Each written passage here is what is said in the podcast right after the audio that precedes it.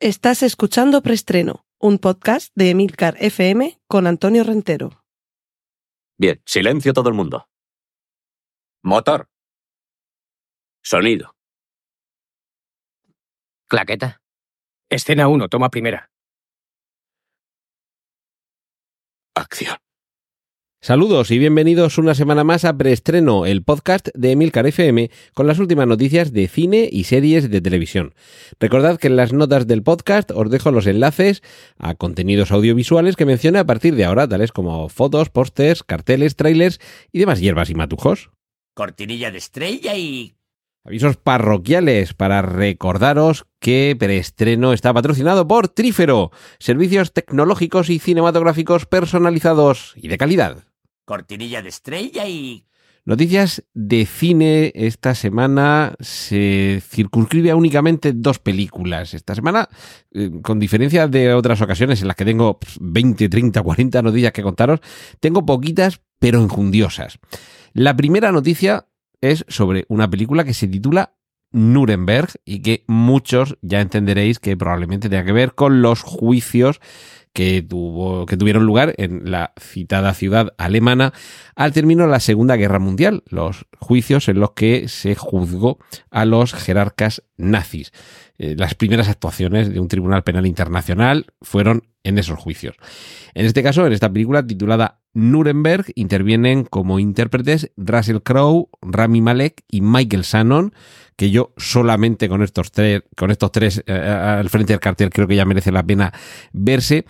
Y dirige, y la verdad es que ahora mismo no tengo muy claro si es su primera película como director, yo creo que no, pero bueno, dirige James Vanderbilt, que a lo mejor no suena mucho, pero es el guionista de Zodiac, esa obra maestra de David Fincher.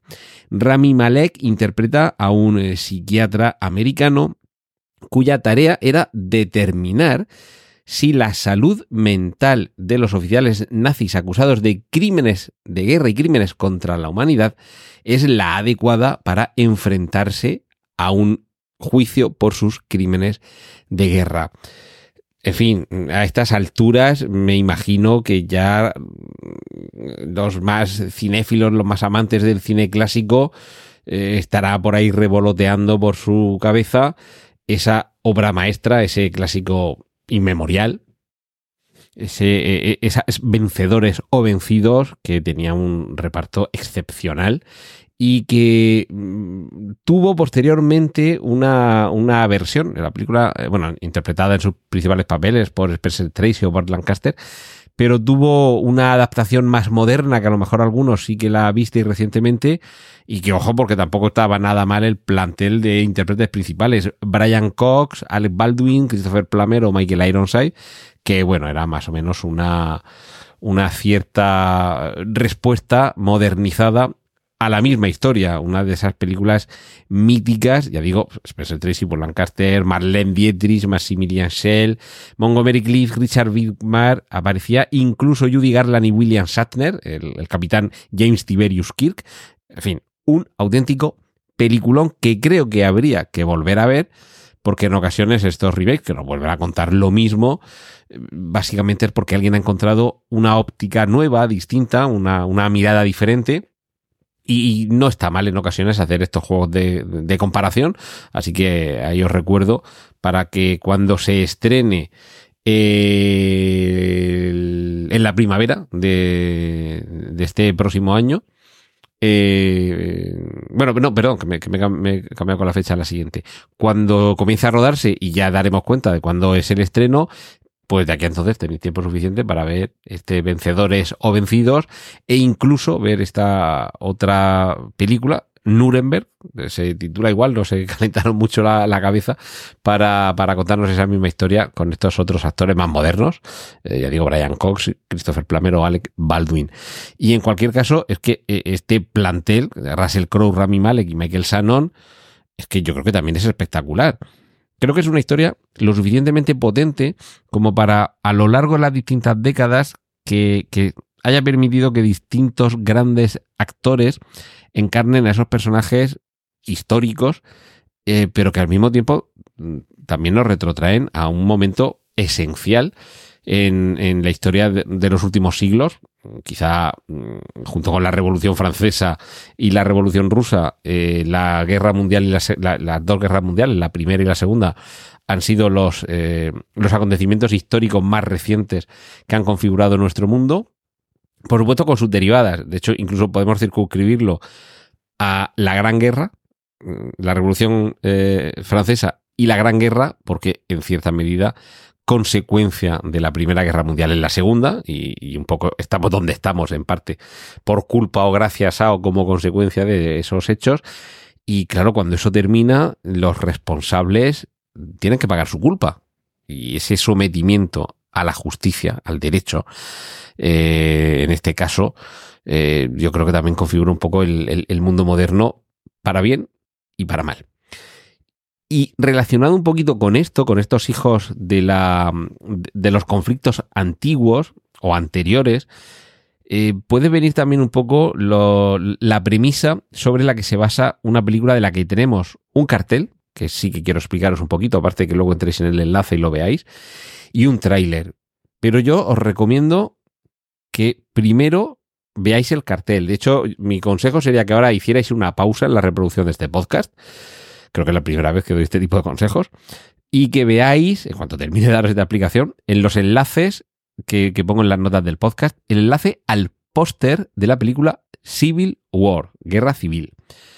Paráis, veis el póster, solo el póster, y, y seguimos, eh, seguimos hablando. ¿Lo habéis hecho ya? Fenomenal. Yo solamente con ese póster, a mí ya me tienen vendida la película. Quiero ver esa película. Para los que no hayáis podido verlo, o lo vayáis a ver después, o no tengáis intención de verlo, yo os describo cómo es el póster.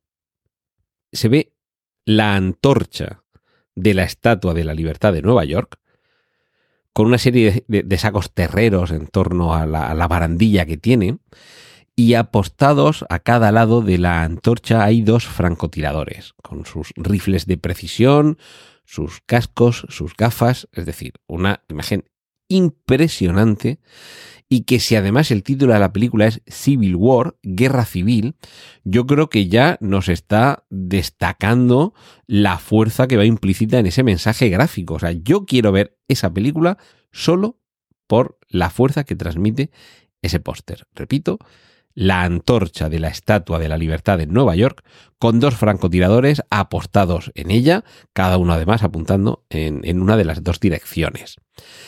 En el tráiler ya se nos avanza un poquito más de qué va esta película, obra de Alex Garland, el autor de 28 días después, Ex Máquina o Aniquilación, y que llega de la mano de A24 y que se estrenará en la primavera de este próximo año 2024. Lo que se nos cuenta responde fielmente a la premisa del título, Civil War. Los eh, prolegómenos son los albores de una guerra civil en Estados Unidos. De hecho, eh, se nos da algunas pistas en el, en el tráiler de por dónde van, y perdonad el chiste fácil, por dónde van los tiros, en cuanto al enfrentamiento, a esa polarización que por desgracia hay cada vez en más sitios y que en el caso de Estados Unidos, y sin entrar en más detalles porque tampoco conocemos demasiado cómo y por qué, pero desemboca en el inicio de una confrontación entre hermanos, porque al final, si somos hermanos todos los que vivimos en este planeta, todavía somos mucho más hermanos los que viven en el mismo país porque tienen una serie de componendas que resolver de manera común y siempre es un problema cuando no se consigue. Hay algún momento en el tráiler que no voy a desvelar por aquí porque sé que hay alguien, trífero, no miro a nadie, al quien no le gustan los trailers porque desvelan demasiado y prefieren ir un poquito más vírgenes a la película. Hay algún momento en el tráiler que es espeluznante por la situación que se produce y que por desgracia se ha producido y se va a seguir produciendo durante mucho tiempo en este tipo de, eh, de enfrentamientos entre personas de un mismo territorio. Pero sobre todo lo que hay, y es también una imagen con una tremenda fuerza, es una bandera de los Estados Unidos, con las barras de color blanco y rojo y ese cuadrado en la parte superior izquierda, donde habitualmente hay 51 estrellas, pero en este caso solo se ven dos estrellas. La pista tiene que ver con dos de los mayores estados, de Estados Unidos de América, que de hecho casi podrían ser una nación en términos de población, actividad económica, riqueza y desarrollo que son California y Texas. Ahí tenemos un poco en esa pista y una mención que se hace en el tráiler cuál es una de las facciones. Ya lo que no sabemos es exactamente el detonante de esta confrontación interna. Pero ya digo, solo con el póster, y si me apuras, con la tremenda fuerza de la imagen de esa bandera con dos únicas estrellas y que por cierto nos remite al origen de la bandera de los Estados Unidos de América, donde inicialmente lo que había era sobre esa forma tan archiconocida, sobre el círculo azul, lo que había era un, eh, perdón, sobre el recuadro azul, lo que había era un círculo con 13 estrellas, las estrellas correspondientes a las 13 primeras colonias que se independizaron. Como veis, al final, incluso para ir al cine, hace falta saber un poquito de historia. Cortinilla de estrella y... Nos vamos con remakes, secuelas, precuelas, spin-offs y triquiñuelas con la primera imagen de Super Detective en Hollywood 4 si recordáis hace unas semanas os dije que ya habíamos visto, dejaba el enlace, la primera imagen de Eddie Murphy, que parece que no había pasado el tiempo en absoluto, quizá 4 o 5 kilos más que en las primeras, pero que está igual el tío. Pues ahora lo que vemos es la placa. La placa con el nombre Axel Foley, detective, la estrella, en fin. Y es, un poco la pista de, lo que llega, que este año 2024 llega Super Detective Hollywood 4. Y eh, continúa el juego y la siguiente partida será el 27 de septiembre de 2024. ¿Qué, qué juego continúa? Pues ya sabéis esa vocecita de vamos a, eh, vamos a empezar un jueguecito. Y ese jueguecito es el de Sau o So. En concreto, la entrega undécima y desde la cuenta oficial en Twitter de Saul se nos eh, anuncia la llegada de esta nueva entrega de la saga con un cartel que yo creo que ya empezará a poneros los dientes largos a los aficionados a estas, eh, eh, estas trampas tan singulares, tan originales y con tanta inventiva y que casi nunca acaban bien para quien está envuelto en ellas. Cortinilla de estrella y nos vamos a la sección de cómics.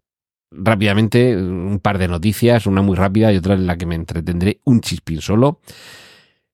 Madame Web se estrena este próximo año 2024 y con ello en Sony quieren continuar ampliando su eh, Spider-Verso. Además llega enseguida, llega en febrero y la protagonista es nada menos que Dakota Johnson.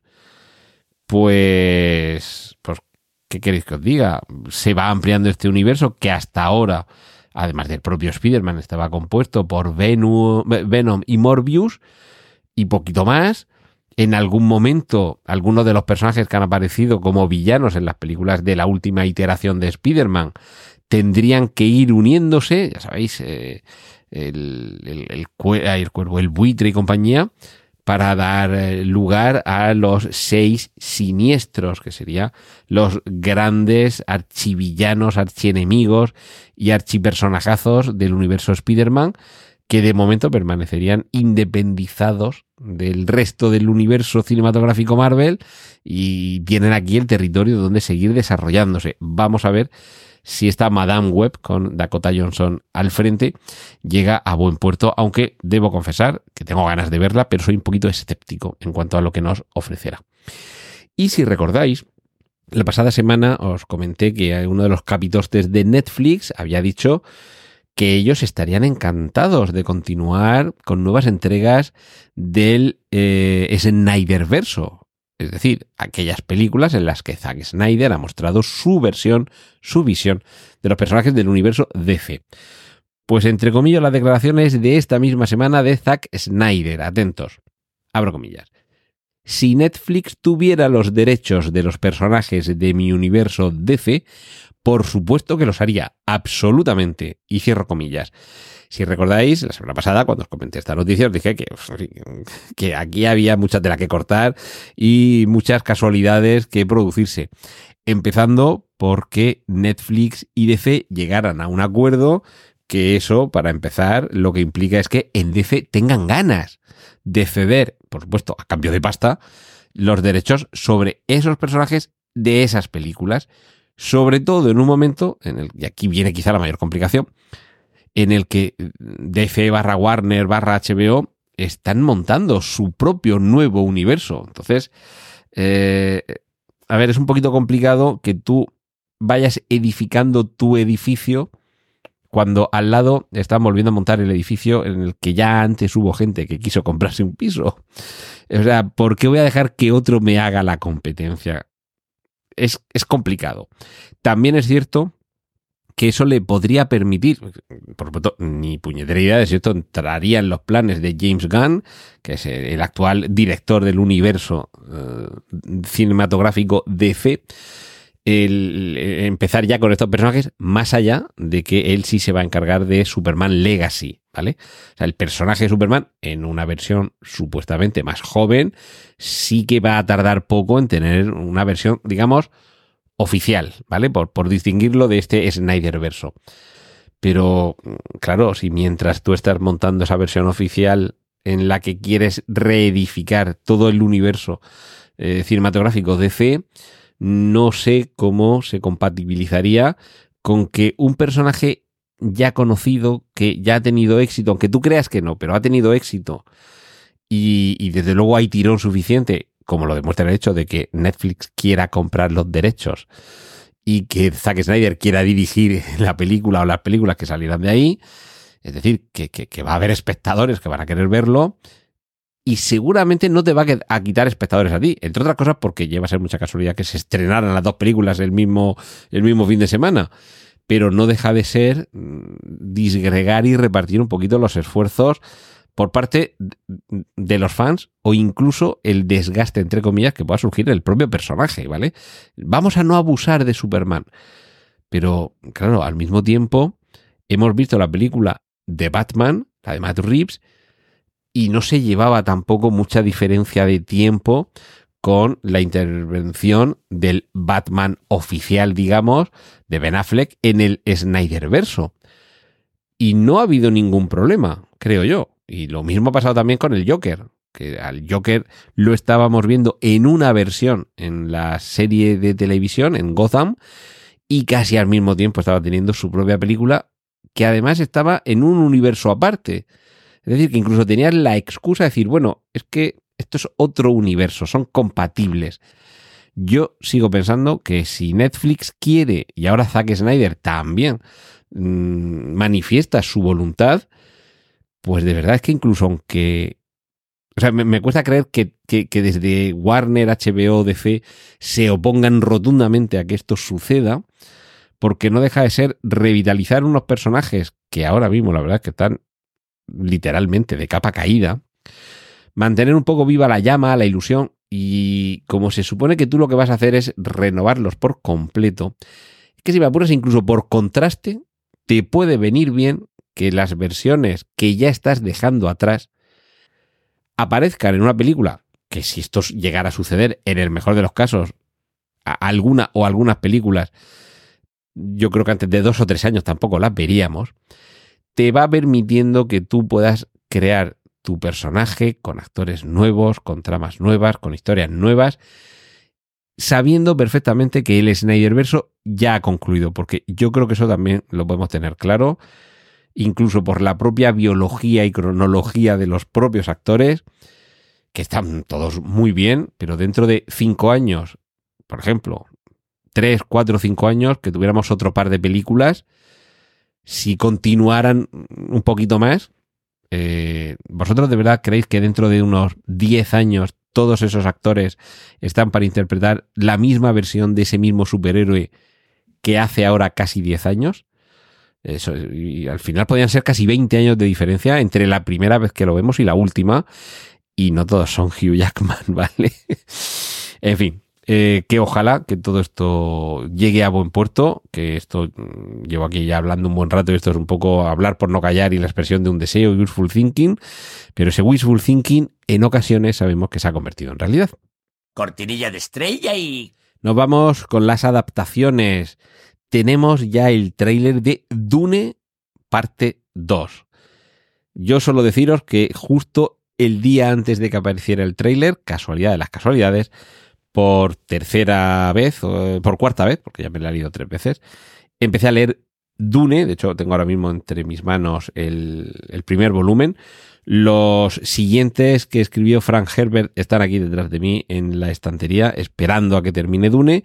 Y claro, cuál es mi sorpresa cuando al día siguiente de empezar a leerla, y la verdad es que leo bastante rápido, lleva ya ciento y pico páginas, eh, veo el tráiler y digo, bueno, esto, ¿qué, ¿qué, clase de coincidencia magnífica es?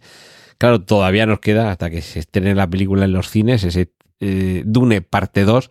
Eh, bueno, el tráiler es absolutamente espectacular. Se nota que va a haber mucha más acción en esta, en esta segunda parte.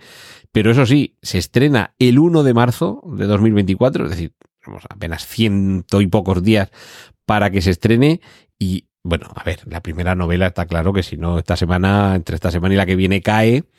Pero mi intención es leerme las seis novelas que escribió Frank Herbert de una tacada, poquito a poco, sin prisa pero sin pausa. Voy tomando notas, tengo más un cuaderno muy chulo que casualmente lo tenía en la estantería justo encima de las novelas de Dune y por eso he decidido ir ahí anotando todo lo que voy viendo eh, mientras lo leo.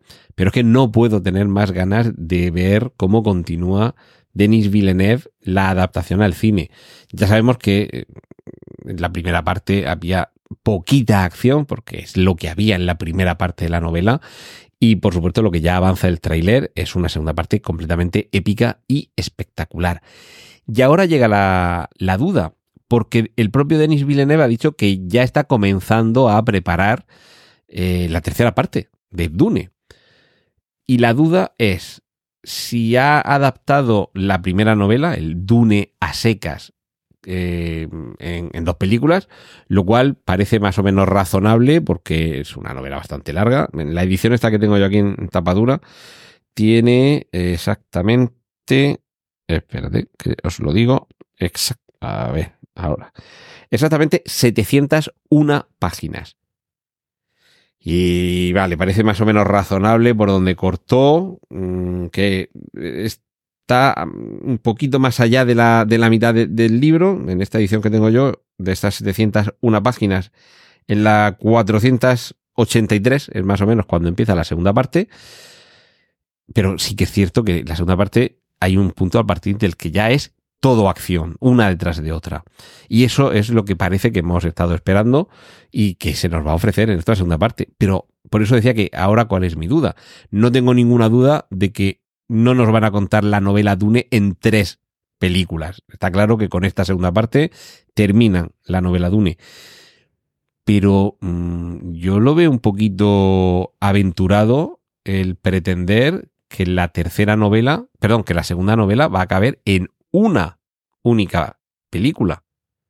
El Mesías de Dune, que sería la segunda parte, es una novela también gordita, no la tengo ahora aquí a la mano, no me quiero levantar para mirarlo, pero irá por ahí, por ahí, entre 500 y 700 páginas. Y quizá no tiene tanta acción, quizá tiene más intriga, pero, en fin, no sé si es una novela que se pueda adaptar en tres horas si te has tomado seis para adaptar la primera. Pero bueno, en cualquier caso, como yo creo que por lo menos hasta el 2027 o así tampoco la vamos a ver, hay tiempo, hay tiempo para comer, que decía que con el volcán al fondo, pero yo creo que hay tiempo para que Denis Villeneuve nos satisfaga a todos con esta Dune parte 2, que llega ahora este, este próximo año, y con este, eh, no sé si he dicho la fecha, el 1 de marzo de 2024, y con ese Dune parte 3 o, o, la adaptación de la segunda novela, que ya veremos cuando llega. Y finalizo con eh, una adaptación de una novela titulada Masters of the Air, eh, no sé si eran maestros, amos del aire, dueños del aire o algo así. En cualquier caso es la novela en la que se inspira una serie de la que ya podemos ver un nuevo tráiler y que cerraría la trilogía con la que Steven Spielberg y Tom Hanks nos han contado en serie la Segunda Guerra Mundial, parte de la Segunda Guerra Mundial.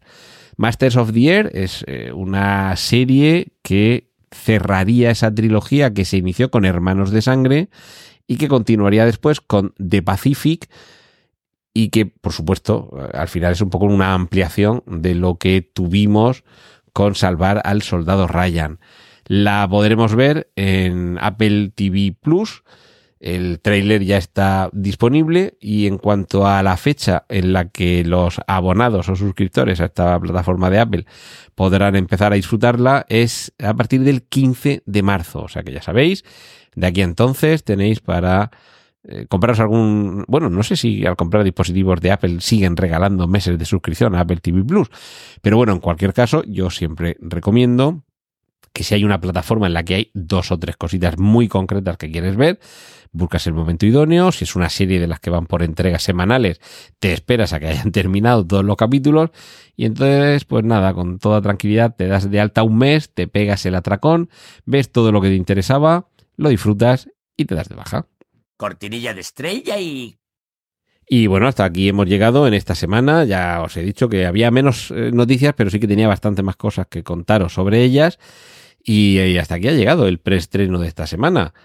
Regresamos en siete días aquí en Emilcar FM desde preestreno. Un saludo de Antonio Rentero. ¡Y corten! Gracias por escuchar Preestreno. Puedes contactar con nosotros en emilcar.fm barra preestreno, donde encontrarás nuestros anteriores episodios. Genial, la positivar.